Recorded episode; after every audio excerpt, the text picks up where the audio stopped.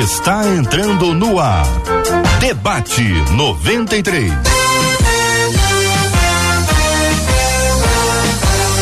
Realização 93 FM. Um oferecimento Pleno News. Notícias de verdade. Apresentação J.R. Vargas. Alô, meu irmão. Alô, minha irmã. Aqui fala J.R. Vargas. Estamos de volta, minha gente. Começando aqui mais uma super edição do nosso Debate 93 de hoje. Que a bênção do Senhor repouse sobre a sua vida, sua casa, sua família, sobre todos os seus, em nome de Jesus. Bom dia para o pastor Paulo Moura no Debate 93 de hoje. Bom dia, J.R. Vargas. Bom dia, ouvinte da Rádio 93, demais debatedores. Que Deus nos abençoe nesse dia. Pastora Raquel Prado conosco no debate de hoje. Bom dia, pastora. Bom dia, JR. Bom dia, meus irmãos debatedores. Bom dia, ouvintes. Que seja que seja uma manhã de bênção para as nossas vidas. Bispo Sérgio Nonato conosco à mesa de hoje também. Bom dia, Bispo. Bom dia, JR, aos nossos ouvintes, aos pastores. Será um dia maravilhoso. Tiago Bartos conosco no debate 93 de hoje também. Fala aí, Tiago. Bom dia. Bom dia, bom dia, paz a todos nós. Que seja uma manhã incrível, de céus abertos sobre a nossa vida e a vida de todos os ouvintes que estão com a gente. O debate 93 já está no ar, minha gente. Estamos aqui no rádio em 93,3 no Rio, no aplicativo app da 93 FM, no site rádio93.com.br, na página do Facebook da 93 Rádio 93.3 FM, no canal do YouTube 93 FM Gospel. Estamos no ar também nas plataformas de podcast. É só procurar que a gente também vai se encontrar. Marcela Bastos, bom dia. Bom dia, J.R. Vargas. Bom dia aos nossos queridos debatedores. Que é bom demais estar ao lado de vocês, dos nossos ouvintes lá no YouTube, J.R. Hum. Priscila que já está empolgadíssima. Ela disse: Ó, oi, eu estou tão feliz que chegou o horário do debate. Já tô aqui, ó, com o meu bloquinho e a minha caneta para aprender um pouco mais. Então vamos embora aprender mais, Priscila. Benção puríssima, minha gente. É o debate 93 que já está no ar. Nós estamos juntos aqui na 93. É um privilégio muito grande estarmos juntos hoje aqui no programa. Você participando comigo, participando conosco no debate 93 de hoje. Muito bem, minha gente. Vamos que vamos, que é hora de começar a festa, louvando e glorificando o nome do nosso Deus. Segredo daqueles que conseguem sonhar mesmo quando tudo está ruim? Como acreditar e viver segundo o que diz Jeremias 29:11? Porque sou eu que conheço os planos que tenho para você, diz o Senhor, planos de fazê-lo prosperar e não de causar dano, planos de dar a vocês esperança e um futuro. Existem sonhos certos e sonhos errados. Como pensam os nossos queridos debatedores? Agora eu quero falar com você, ouvinte que está nos acompanhando. Hoje é dia de ação de graças. Eu quero perguntar a você, quero pedir que você me conte aqui pelo nosso WhatsApp 2196 803 8319, no chat do Face, no chat do YouTube, quais são os seus motivos de gratidão. Tá grato porque conte para mim, quero saber. Ô bispo, ficou boa essa música. Linda. O que, que o senhor achou? Bacana. Tá demais. grato? Como é que é que eu cantei aqui? Tá grato porque. Conte, Conte pra mim. mim, quero saber. É, Ué, isso aí. isso aí dá uma música, hein, bispo? Mas fica Música só entre bonita. nós, não vamos contar pra ninguém não, fica só entre nós. O bispo Sérgio, qual o segredo daqueles que conseguem sonhar mesmo quando tudo está ruim? O segredo para todos que conseguem sonhar, mesmo quando está tudo ruim, é não parar de sonhar. Quando a gente para de sonhar e deixa as circunstâncias ruins tomar conta dos nossos sentimentos, das nossas emoções, a tendência de, de todo ser humano que não que não investe na sua vida, né? Porque todo mundo quer vitória, todo mundo quer vitória. Mas tem uma frase que eu repito muito essa frase: vitória não é para quem quer. Vitória é para quem insiste, para quem persiste, para quem nunca desiste. E aí nós devemos sempre entender que as coisas ruins não pode de forma alguma paralisar os nossos sonhos, porque quem para de sonhar é um cadáver que, que caminha vivo para uma sepultura. né? Então nós precisamos continuar sonhando, independente das circunstâncias que nós estamos passando, ainda mais aqueles que têm o Deus que nós servimos. Uhum. O Deus que nós servimos, ele é atemporal, ele não se limita às circunstâncias ruins, porque ele tem todo o poder de realizar os sonhos. Pastora, está de acordo? Concordo plenamente com o bispo Sérgio Nonato e a declaração que ele disse, né? Que vitória não é para quem quer, né? É para quem insiste, persiste, não desiste. Essa verdade reverberou na minha vida durante muitos anos e eu acredito que nós que estamos aqui, estamos aqui porque não desistimos, não é porque não tivemos adversidades. E para que fique bem claro, o que nos faz, né, continuar a sonhar? Hebreus 11:1 é a fé. O, o, dono dela que nos faz continuar a sonhar é crer, mesmo com a realidade de um momento ruim, de um tempo ruim, é saber que Deus está acima disso tudo. E como o bispo Sérgio Nonato disse, quem não sonha não tem esperança, e sem esperança é como se fôssemos zumbis, né? Caminhamos sem saber para onde vamos, não temos brilho no olhar, e não foi para isso que Deus nos chamou e que Deus nos criou. Muito bem. Pastor Paulo. Muito bem. É, a pastora Raquel, o bispo Sérgio, né? Bispo Sérgio. Isso. Trouxeram dois elementos fundamentais àqueles que querem continuar sonhando. Ele fala da esperança, a pastora Raquel fala da fé, mas trazendo aqui o elemento bíblico, né? Que a ouvinte, o ouvinte traz aqui como referência, Jeremias capítulo 29, versículo 11, o povo de Israel, para quem conhece um pouquinho da Bíblia, sabe que nesse contexto estava exilado na Babilônia e seria um exílio longo, duradouro, 70 anos.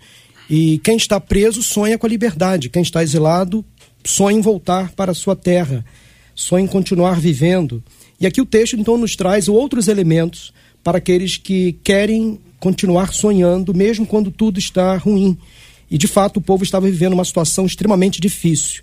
O texto fala no versículo 3 de Jeremias, capítulo 29, de trabalho.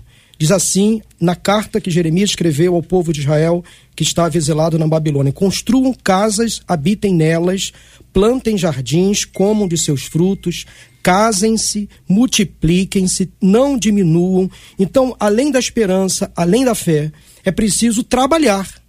Porque tem pessoas que sonham com um futuro melhor, mas cruzam os braços, ficam omissos, não fazem nada para que a realidade seja modificada.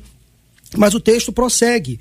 Falava também na carta que o povo deveria se abster das iguarias que naquele povo, na Babilônia, eles experimentavam. Aí o processo da santificação.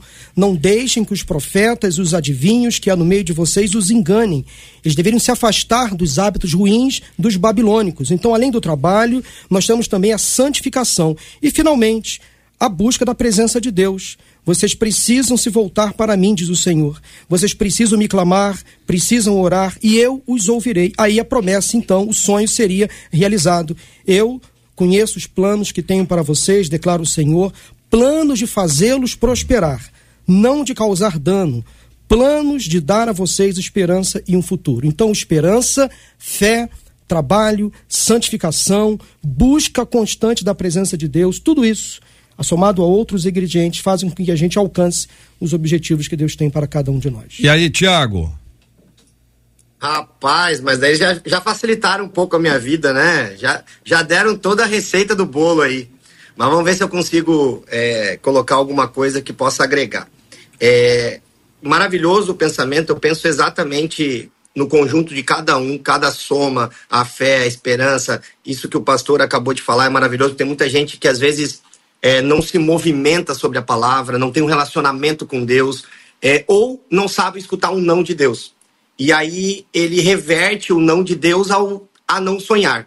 Então eu acredito que a gente trabalha com duas vontades, a permissiva e a absoluta.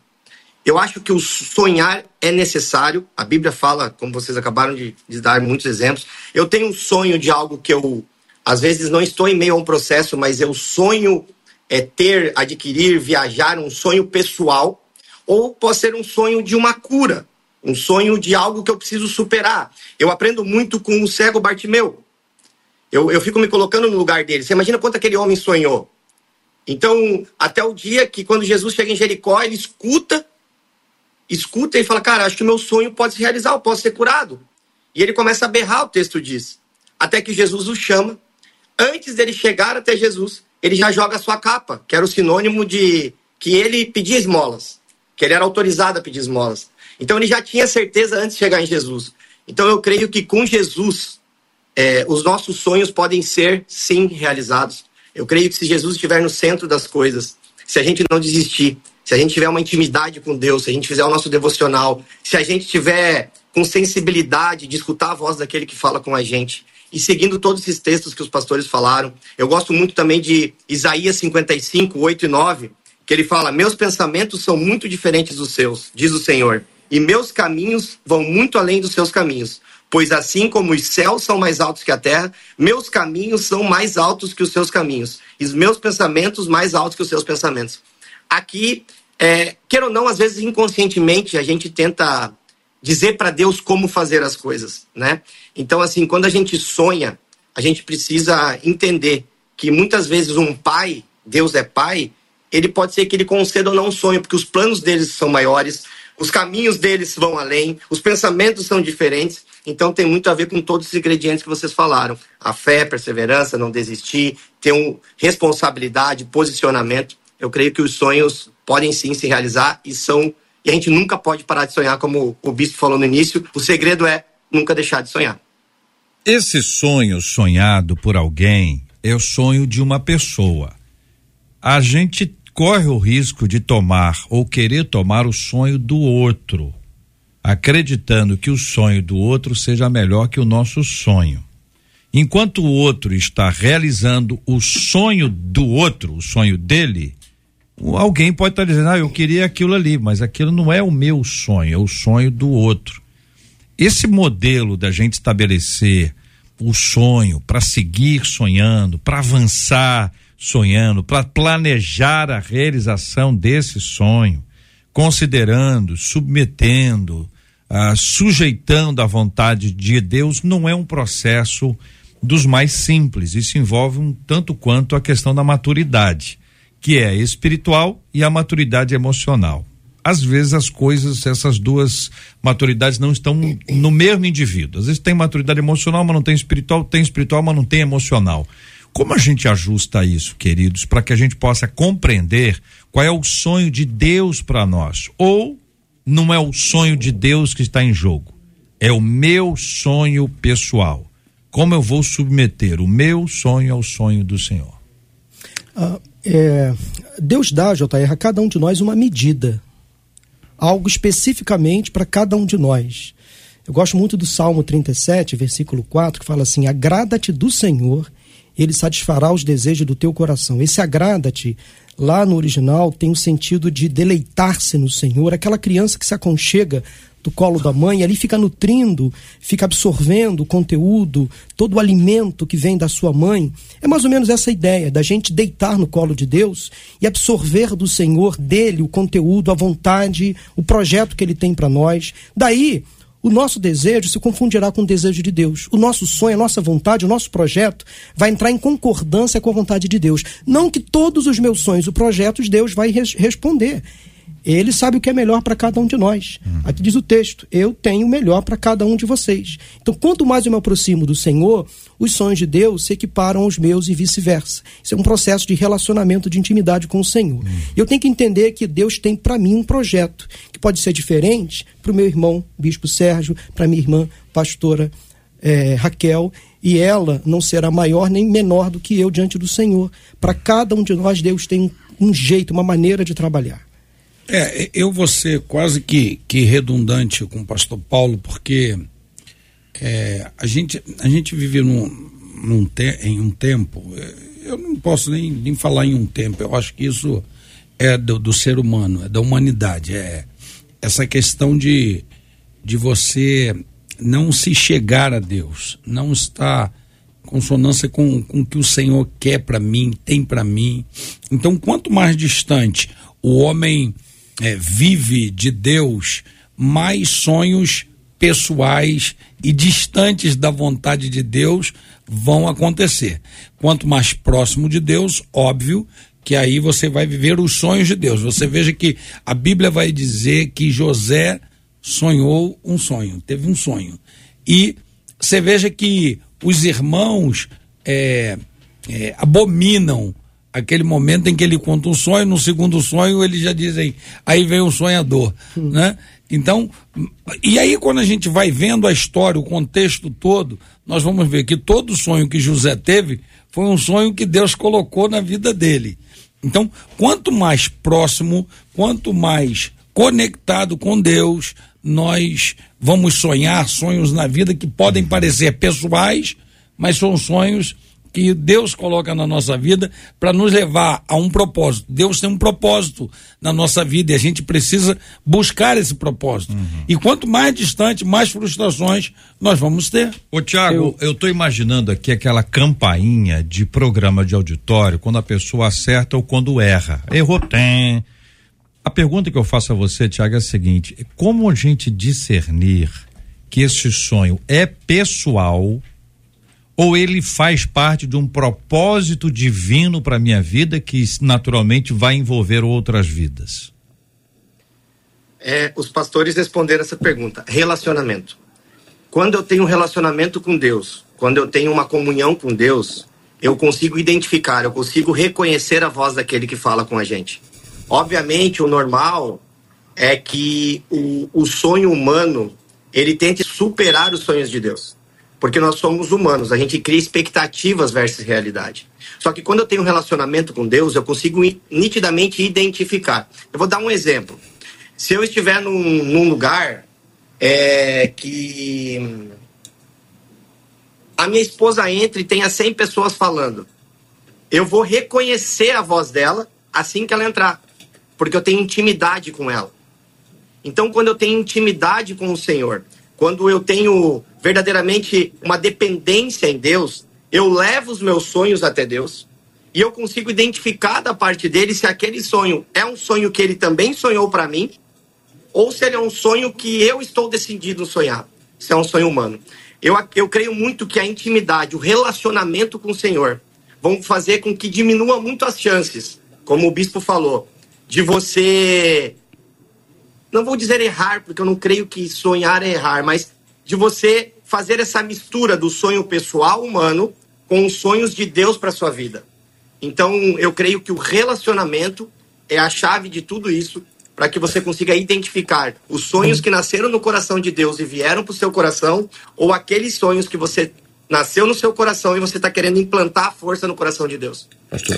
É, o bispo Sérgio Nonato, o pastor Tiago, o evangelista Tiago, colocou bem agora, né? Assim como o pastor Paulo. Quanto mais distante eu, tiver de, eu estiver de Deus, mais distante eu vou estar da, do propósito de Deus para minha vida, daquilo que Deus projetou para minha vida. Bispo Sérgio Nonato falou aqui dos sonhos de José. E aí eu quero aplicar aqui a palavra de Deus quando fala e relata a história de Ana. É, Ana tinha um desejo no coração que a gente pode aplicar como um sonho de ter um filho. Yes. A estrutura dela é, é, foi como o JR falou aqui, às vezes a gente olha para a estrutura de alguém e que é aquele sonho que alguém está sonhando para a gente. A estrutura, Deus conhece a estrutura. Antes da gente construir uma casa, uma catedral, uma igreja, a gente precisa fazer a sondagem do terreno para saber o que esse terreno é, é, é, é, suporta, o que pode ser construído ali. O desejo e o sonho de Ana pessoal era gerar um filho. Só que, como diz Jeremias 29, o Senhor conhece sonda, ele conhece o nosso coração, ele conhece eles, uhum. ele é quem sabe os planos que tem para nós. Ana, o sonho pessoal dela era ter um filho, mas a gente entende lendo essa palavra que ela desejava ter um filho porque Penina tinha um filho a cada ano, no mínimo dez filhos. E ela, estando no lugar da adoração, não estava próximo de Deus. Mas quando ela entendeu que ela precisava se aproximar de Deus, a Bíblia diz que ela foi para o altar e fez um voto. Se um filho varão o Senhor me der, eu entregarei para o Senhor. Ali o desejo dela coadunou com o sonho de Deus. Não era para a glória dela, mas para a glória de Deus.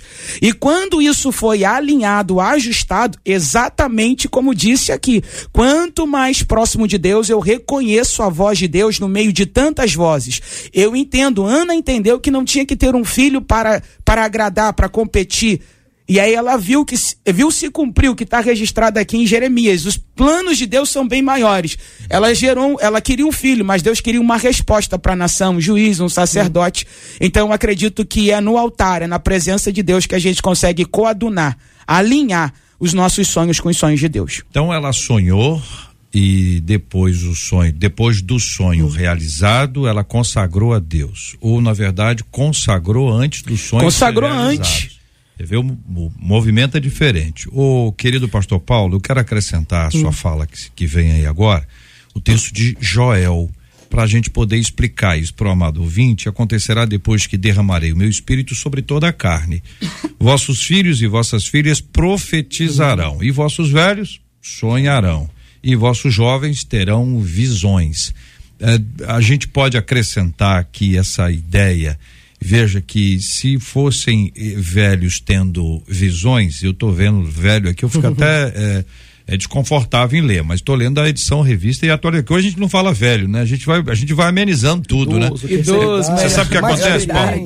Paulo, deixa eu te explicar como é que funciona isso. Quanto mais perto você está da velhice, mais você tenta amenizá-la. Entendeu? Então não é velho, né? Como é que é a palavra aí, Paulo? Você falou? Idoso, mais Idoso, experiente. experiente né? Melhor Rodado, idade. É, melhor, melhor, idade. idade. Melhor idade que a pessoa cheia de dor, você é melhor idade. Bom, velhos tendo sonhos, é esse aqui é o ponto. É, é, é, continuar a viver. É, é, aquilo que nós estamos falando aqui, né? É continuar sonhando, porque sonhar, gente, é terapêutico. É. Faz bem, é. né? Traz alegria ao rosto, à alma, sorri, rejuvenesce. Então, o sonho aqui do idoso é nesse sentido. Deus quer para cada um de nós vida longa, vida saudável, vida plena. E eu creio, irmãos, que a profecia de Jeremias 29, 11, não foi apenas ao povo de Israel exilado, mas é uma profecia para os dias de hoje. Há profecias na Bíblia que são voltadas para aquele tempo, mas esta especificamente eu creio que é uma promessa para cada um de nós. Ou seja, Deus conhece os planos que tem para cada um de nós.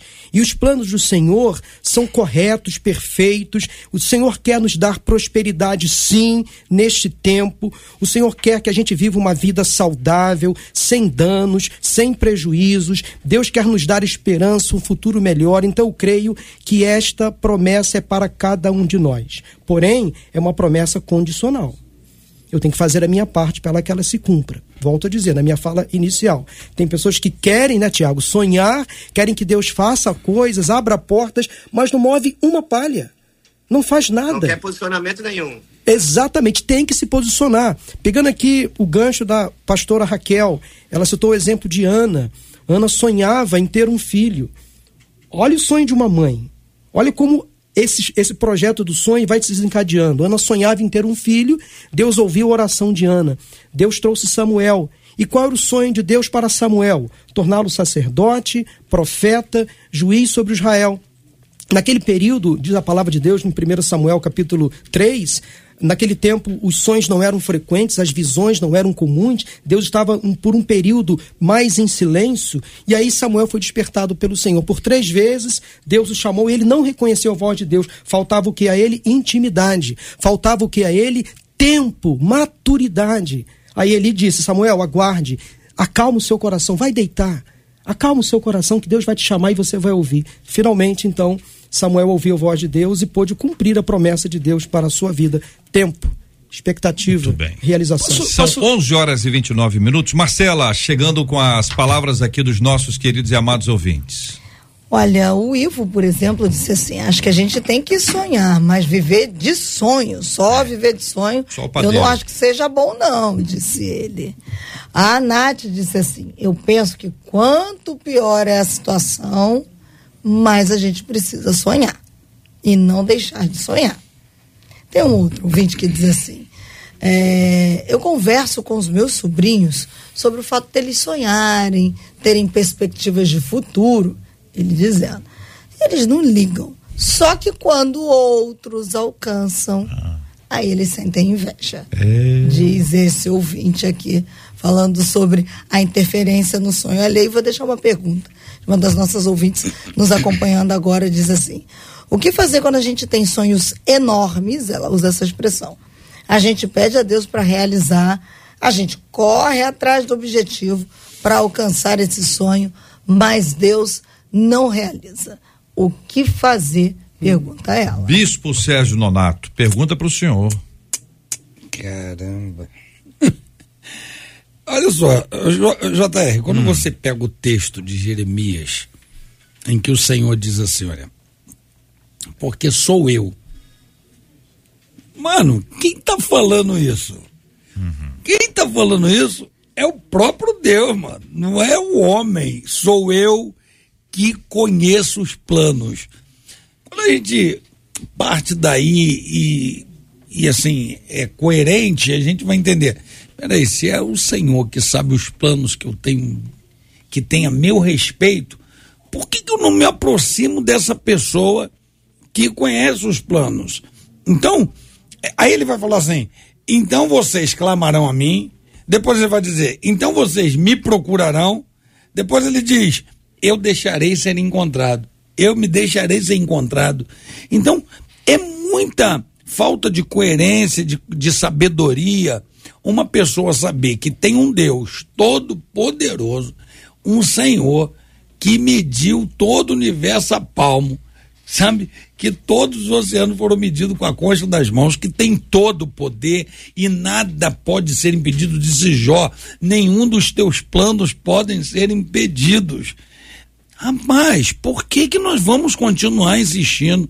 Por que que as pessoas vão continuar insistindo em viver distante e sonhar os sonhos distantes de Deus, se nós estamos entendendo perfeitamente, esse debate é ótimo, maravilhoso, porque se a gente entende perfeitamente que os meus sonhos distantes de Deus são, eu não vou falar difíceis não, gente, são impossíveis, impossíveis de serem realizados, só virão frustração e daqui a pouco a pessoa vai sucumbir, vai desistir, vai abrir mão de tantas coisas que o Senhor tem para ela por causa de sonhos que foram sonhados particulares, distantes de Deus, impossíveis de ser realizados, só virão frustrações. Pô.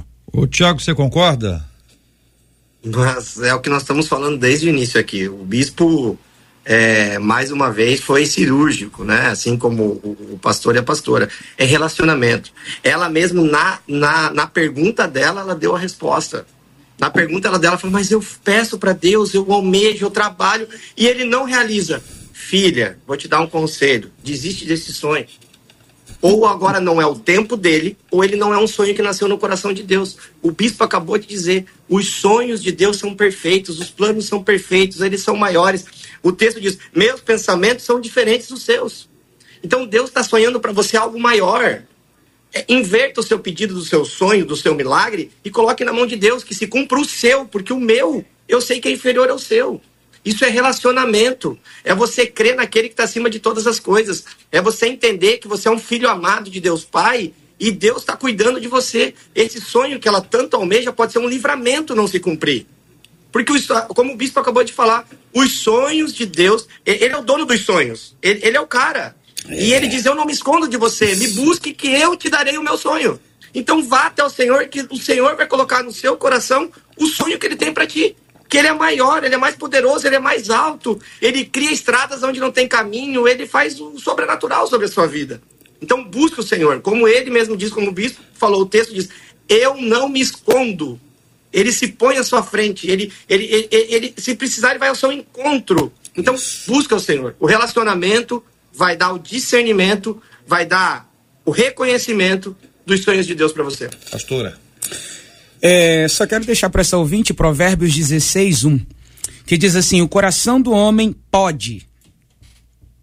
Podemos sonhar, podemos tudo. Olha isso aqui: o coração do homem pode fazer planos, Mas... pode projetar mas a resposta certa, certa, certeira, não vem da boca do homem, não vem da boca do amigo, não vem da boca do inimigo.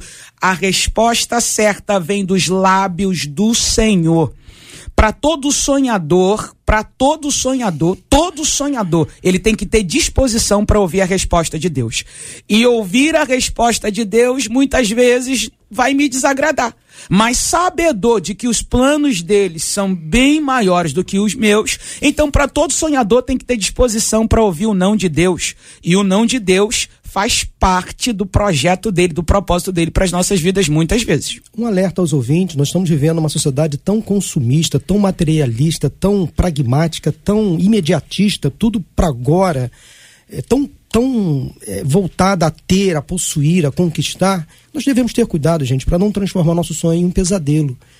Então tem pessoas que querem ter mais seguidores nas redes sociais, querem ser famosos, querem ter mais dinheiro a qualquer coisa, a qualquer custo.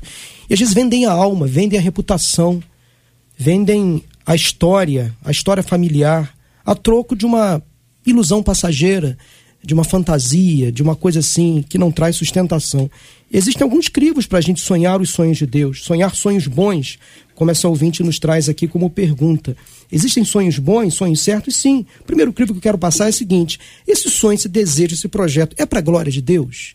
O nome do Senhor vai ser glorificado, o nome de Cristo vai ser mais conhecido, ou seja, é para a glória de Deus. Segundo lugar, esse sonho vai me trazer bênção ou maldição, vitória ou derrota, sucesso ou fracasso, saúde ou doença.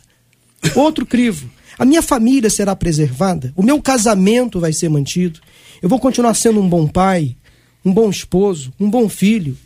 Outra coisa, a sociedade vai ser influenciada. Eu vou, eu vou alcançar Isso. pessoas, outras pessoas Isso. serão abençoadas através do Muito meu sonho. Ou é uma coisa apenas para o meu prazer, para eu me encastelar, para eu enriquecer, Isso. sem envolver, sem abençoar pessoas. O verdadeiro abençoado, isso eu aprendi. O verdadeiro abençoado é aquele que abençoa. O verdadeiro sonhador é aquele que leva outros também a sonharem a realizarem, a conquistarem.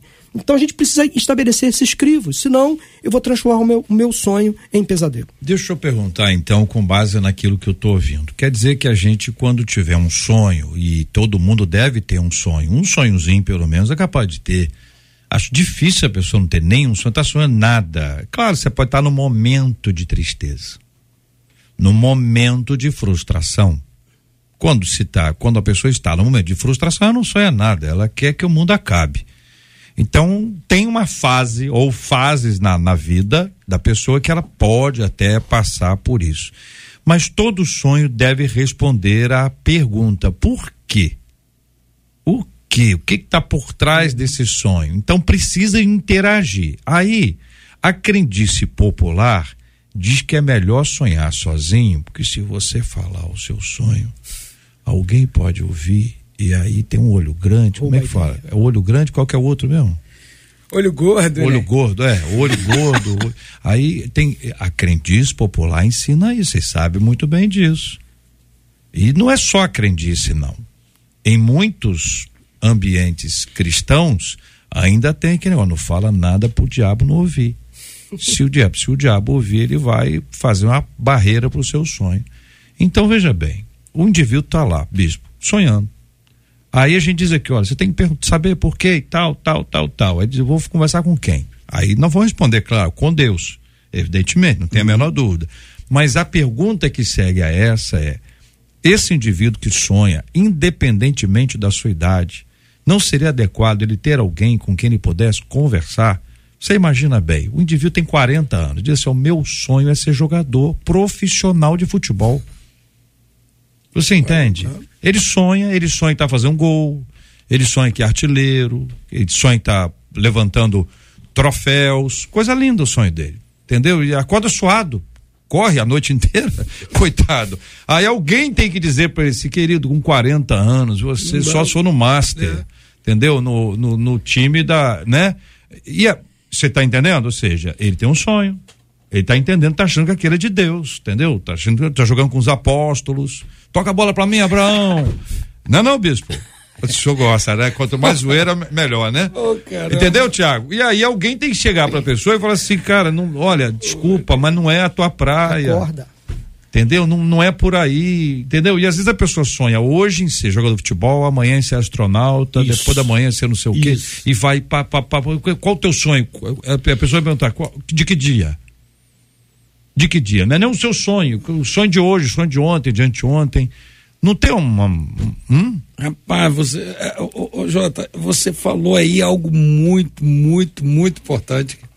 É ter pessoas para você. Pessoas que tu não vai ficar atirando no escuro. Quem pode me ajudar a me orientar é ter alguém realmente com base, né? Quando o texto de Joel vai falar, os velhos vão sonhar, né? Voltarão a ter sonhos. Eu, eu, eu, eu fiz um paralelo aqui sobre a maturidade, sonhar com maturidade, sonhar, né, maduro, porque quando você é, sonha com a mente infantil, na verdade você cria sonhos, você nem sonha, você cria, fabrica sonhos. E isso é importante, ter alguém para compartilhar aquela ideia, né? Para alguém, para essa pessoa pelo menos falar é, para ela qual seria o propósito desse sonho? Tem que ter um propósito. Há um desígnio de Deus para cada um de nós. Existe um desígnio. Eu não, não, não, não, estou aqui. Eu tenho que começar a entender isso. Eu não vim para essa terra sem um propósito. Aí, quando o pastor Paulo fala sobre o sonho, vai abençoar pessoas. Qual o propósito disso?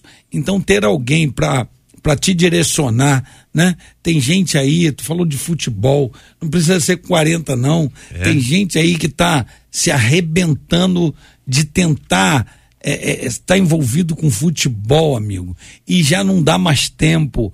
Ele também perde a noção da covardia que existe por trás dessa fábrica, né, do futebol, né? Eu, eu, eu, tô, eu, eu sou meio envolvido com isso, eu fiz a, a, última prova de agente FIFA, então a gente vê tanta covardia, e quando você senta com alguém que, tá, que está vibrando com esse sonho, mas você sabe quão difícil é chegar, é. né? E você fala, cara, vamos, vamos tentar é organizar. dizer pro cara, senhora, é. acabou, meu filho. É, vamos Esse tentar sonho, organizar, porque é difícil né? até tu falar assim. Vamos mudar de não sonho. dá mais, amigo. É. Rapaz, não é, é difícil. E lidar Nesse caso, falar com pais, né? é. né? Com os pais, e, às vezes. E lidar né? com sonho, Jota, é, muito difícil. Nós estamos falando de futebol, mas todo sonho, você orientar e lidar com isso, é. com as pessoas que estão sonhando, a gente tem que ter muito cuidado até para falar. Por outro lado, Tiago, imaginar o seguinte: uma pessoa pode ter, vamos dar exemplo aqui, uma pessoa tem lá mais de 50, 60 e poucos anos, diz assim: Poxa vida, eu queria tanto ser médica.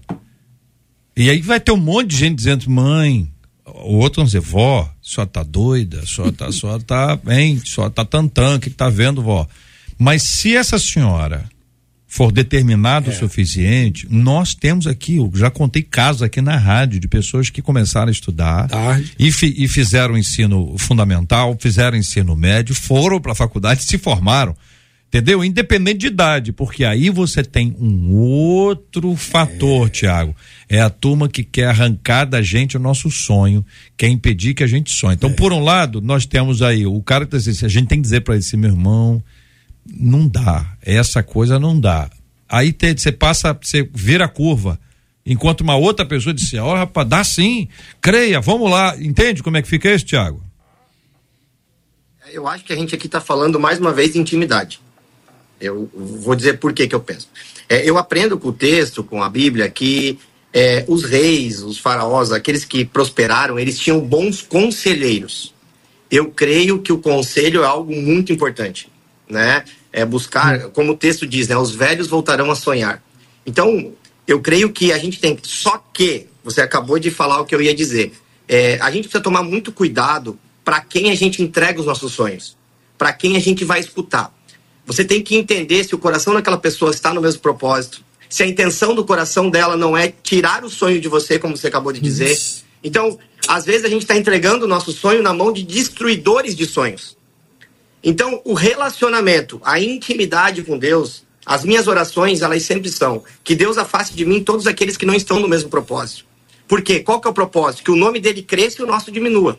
Então, o, o, o pastor Paulo falou uma coisa que é incrível. É, eu sou evangelista, a, a mídia social ela acaba sendo muito importante no meu trabalho. Eu não sou pastor de igreja, é, eu sou empresário e eu uso muito a mídia, pastor. E, e, eu sou um cara que hoje eu faço tudo 100% orgânico no tempo de Deus. Mas a gente, a gente vê as pessoas usando as ferramentas, como você falou, com a intenção do coração errada. Porque a internet é uma ferramenta para chegar no coração das pessoas é muito forte. Só que quando você não tem a intenção correta, que é o quê? Exaltar o reino, que o nome dele cresça, que ele seja exaltado, que as pessoas sejam curadas, você colocando para o benefício próprio. Eu quero crescer, eu quero ser famoso, eu quero ter números, eu quero conquistar. É, o problema é que as pessoas esquecem uma coisa. Não interessa o quão famoso você é na terra. Você pode chegar no céu, quando olhar teu nome, não te conheço. Então, eu prefiro não ser famoso na terra e ser muito famoso nos céus. Então, tudo tem a ver com a intenção do coração. É, a, a, Bíblia deu vários fatos, né? Quando Samuel vai ungir Davi, Deus deixa muito claro. Eu, o problema do homem é que olha o quê? As aparências externas. Eu estou em busca do quê? Do coração. E a intenção está em nosso coração. Então eu creio que, que tudo isso tem a ver com relacionamento, tem a ver com intimidade com o Senhor. E, e sobre essa questão que a gente falou do, do, do, conselho, de você colocar os seus sonhos na mão de alguém, como o bispo falou, é, vocês acham que ah, o cara com 40 anos vai querer ser famoso no futebol. A gente sabe que não dá. Vamos ser sinceros. Ah, beleza, Deus pode fazer o sobrenatural, pode, mas se a gente olhar, é um conselho que às vezes o cara está se matando naquilo, está se prendendo num sonho que está levando ele para trás em vez de levar ele para frente. Agora você pega uma pessoa com maior idade, né, experiente, como a gente falou aqui, com 50, pô, meu sonho é fazer uma faculdade de medicina. Por que que não dá? Ela pode ser que nunca se torne uma grande médica, mas a questão não é essa. A intenção no coração dela, ela se sentir útil, ela, ela fazer algo diferente, conquistar algo. Então, eu acho que são dois sonhos muito distintos e que, dependendo da intenção, como foi falado, do coração de quem vai ser o conselheiro, é, se ele vai querer destruir o sonho daquele. Ah, vai ficar em casa, você já tem idade, vai aproveitar, para, o que você está pensando em estudar? Você está destruindo o sonho de alguém. Entende? Agora, quando você pega um cara de 40 anos que quer ser jogador de futebol, nem levando em consideração tudo que o bispo falou, que é um, um meio muito, vamos chamar assim, contaminado, qualquer um olha e sabe que aquele sonho não é um sonho que vai cumprir um objetivo, um propósito. Por quê? Porque não vai.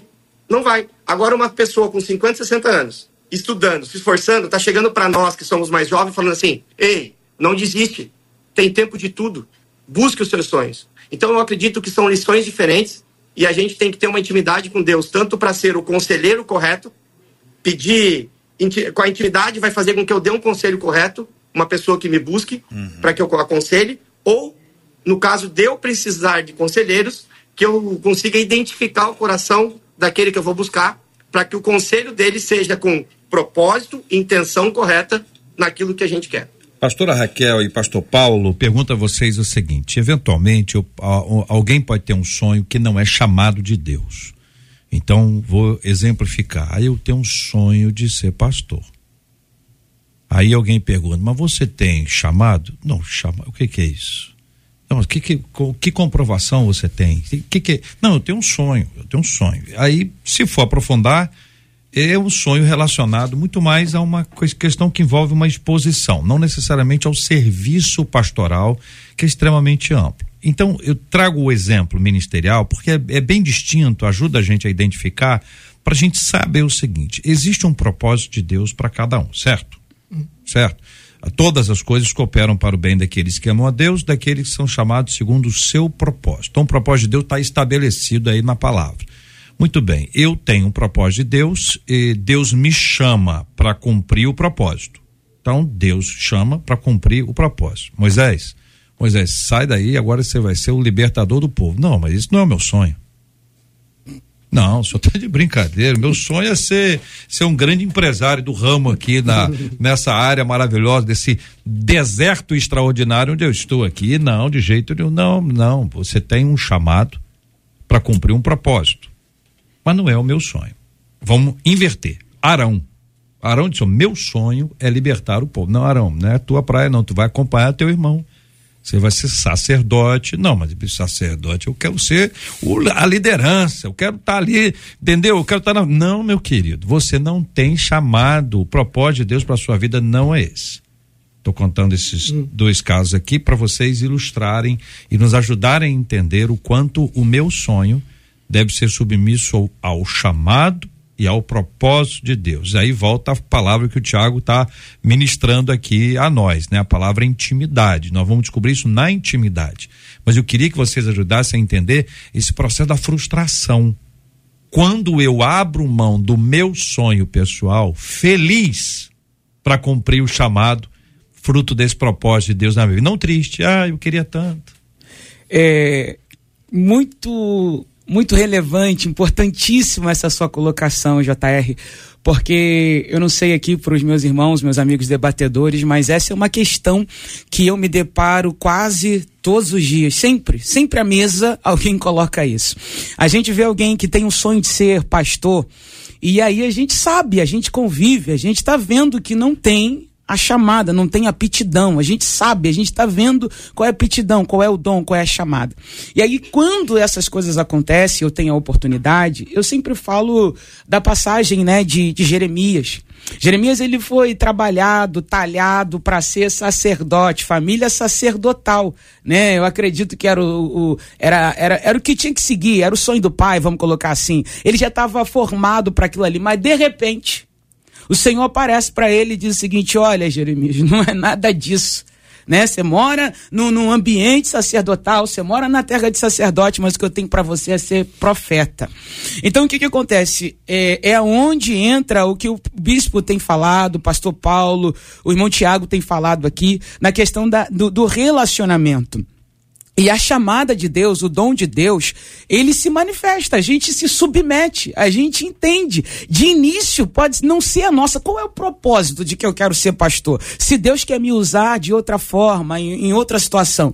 Quando a gente olha para o outro lado, para outra questão que também foi colocada, é quando alguém não que tem a chamada para viver ali o chamado pastoral, que não é algo fácil, que não é algo. É, é, tá difícil para quem foi chamado, imagine para quem não foi chamado. Aí eu lembro de Eliseu, quando Elias lançou a capa sobre ele, e aí Elias, Eliseu vai olhar para Eliseu e vai dizer: Posso me despedir dos meus pais? Uhum. Elias não vai gastar tempo falando para ele, só vai olhar para ele e vai dizer: Tu já sabe o que te aconteceu, né?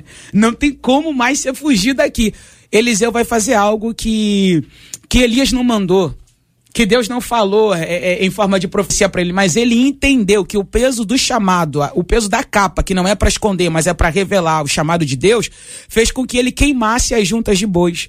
Então aí fica registrado Jeremias 29. É a gente se submeter e entender que os planos de Deus sempre vão ser maiores, maiores, muitos maiores. E quando a gente se submete a ele, não tem frustração. Só tem alegria. Eu creio que quando Deus chama alguém para o ministério pastoral, especificamente nesse exemplo, Deus chama primeiramente a pessoa. Eu creio que Deus fala ao indivíduo, no seu particular, no, no, no seu íntimo. Mas também Deus faz reverberar na comunidade. A família tem que testificar aquele chamado primeiramente. Os filhos, os irmãos, os pais, a igreja tem que testificar. Esse fulano aí realmente tá, Deus está chamando para o ministério. Então as pessoas têm que entender também o que está motivando, no caso, essa pessoa a querer sonhar aquele sonho que ela acha que é de Deus? Há uma testificação no coletivo, na comunidade, o povo, por exemplo, uma pessoa quer ser pastor, ela gosta de pessoas, é. gosta de gente, porque o cara tem que se relacionar com pessoas. É minimamente organizado, é um líder gosta de, desse negócio, porque as pessoas têm um, uma visão muito romântica do ministério pastoral.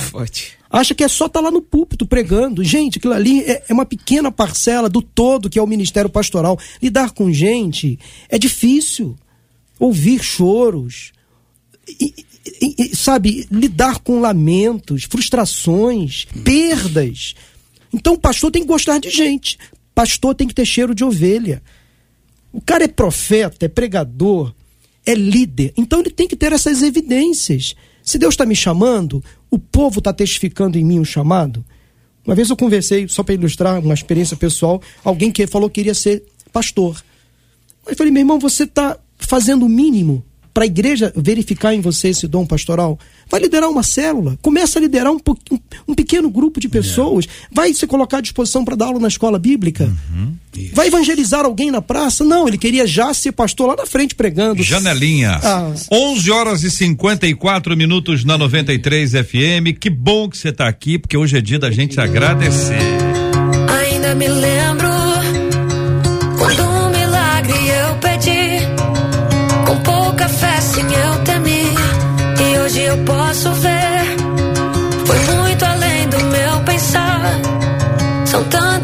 tantas bênçãos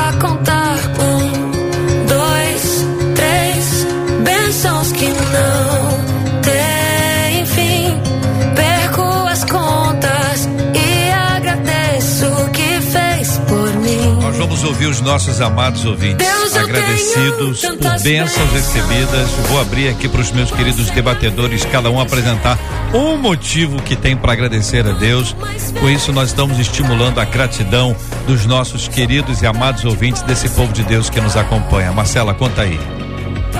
ouvintes pelo WhatsApp, ela não me deixou o nome, mas ela disse assim: Eu sou tão grata a Deus. Ligada aí ao tema, né? Ela disse: Por ter me ensinado a submeter os meus sonhos a Ele e hoje viver a perfeita e agradável vontade dele. O Manuel, de bom sucesso, disse: A minha gratidão é a Jesus, porque ele me tirou do meio do caos e ainda vai me levar para morar com ele, disse ele. O Alfredo disse assim: Sou tão grato a Deus. Esse ano perdi metade do coração.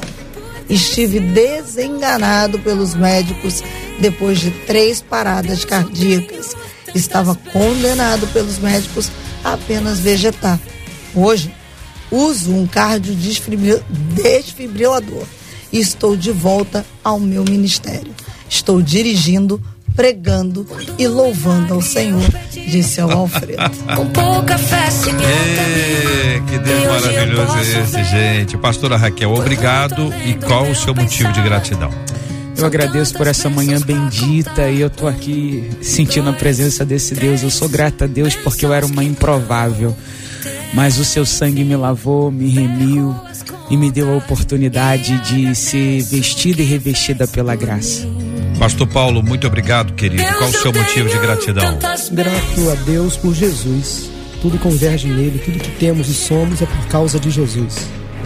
Bispo Sérgio, muito obrigado, querido. Deus abençoe sempre. Qual o seu motivo de gratidão? Obrigado por tudo e eu tenho motivos de sobra para agradecer ao Senhor.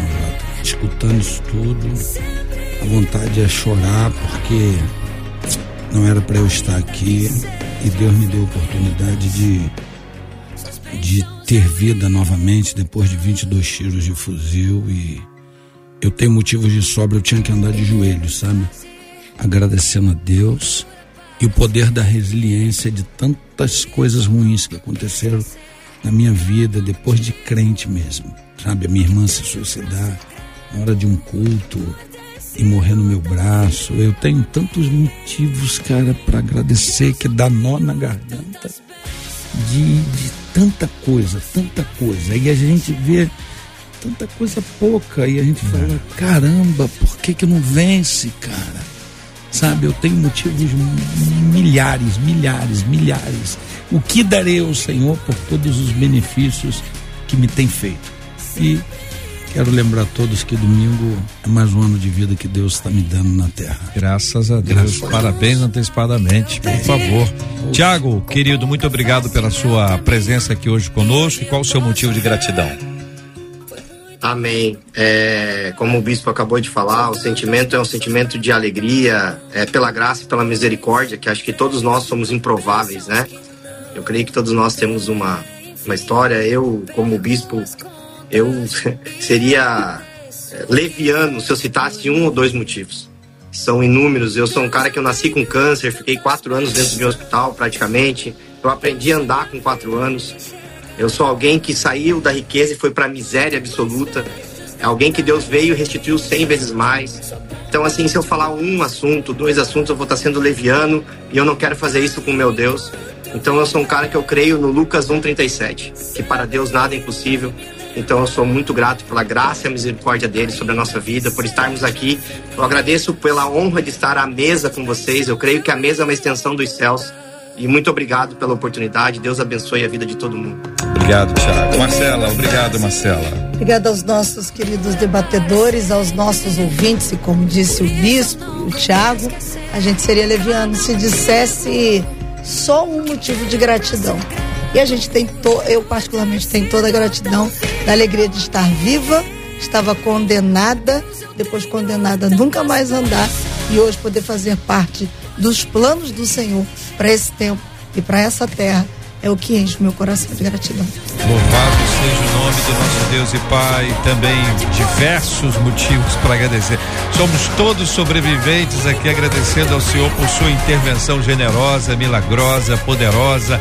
Essa ação singular do Senhor nas nossas vidas. Como é bom agradecer. Agradeça, agradeça, agradeça e agradeça em nome de Jesus. Gente vai fechar orando, Pastor Paulo, por favor. Agradecidos a Deus, também orando pela cura dos enfermos e consola os corações enlutados em nome de Jesus. Oremos com gratidão. Pai, muito obrigado, Senhor, por este dia. Hoje é dia de agradecer. render graças ao Senhor, dizer Deus muito obrigado por Jesus, pela nossa salvação, pelo consolo do teu Espírito Santo. Obrigado, Deus, pelas bênçãos materiais, financeiras. Obrigado pelas portas de emprego que se abrem. Obrigado pelo pão de cada dia que não tem faltado em nossa mesa. Obrigado pela saúde. Obrigado, Deus, pela vida, pelos livramentos, pela família, pela igreja, amigos, irmãos em Cristo. Deus, que exercício bom tivemos agora, dizer com palavras razões da nossa gratidão. Aceita, ó Deus, o nosso louvor neste dia. E que se tem alguém entre nós ouvindo essa emissora agora, quem sabe sentindo caído, fracassado, quem sabe, ó Deus, por causa de um problema de saúde, um desemprego, ó Deus, tenha misericórdia agora desta pessoa que ela perceba, ó Deus, a tua presença, que ela agradeça a Deus pelas mínimas coisas que já são suficientes para entendermos que somos do Senhor filhos amados. O Senhor nos ama, tem de cada um de nós misericórdia. É o Senhor que nos resgata da morte, que nos livra do mal, que nos concede vida, vida plena, vida eterna. Por isso, a Deus, agora também clamamos pelos enfermos, pelos enlutados, que todos recebam a tua bênção neste dia. Oramos em nome de Jesus. Amém.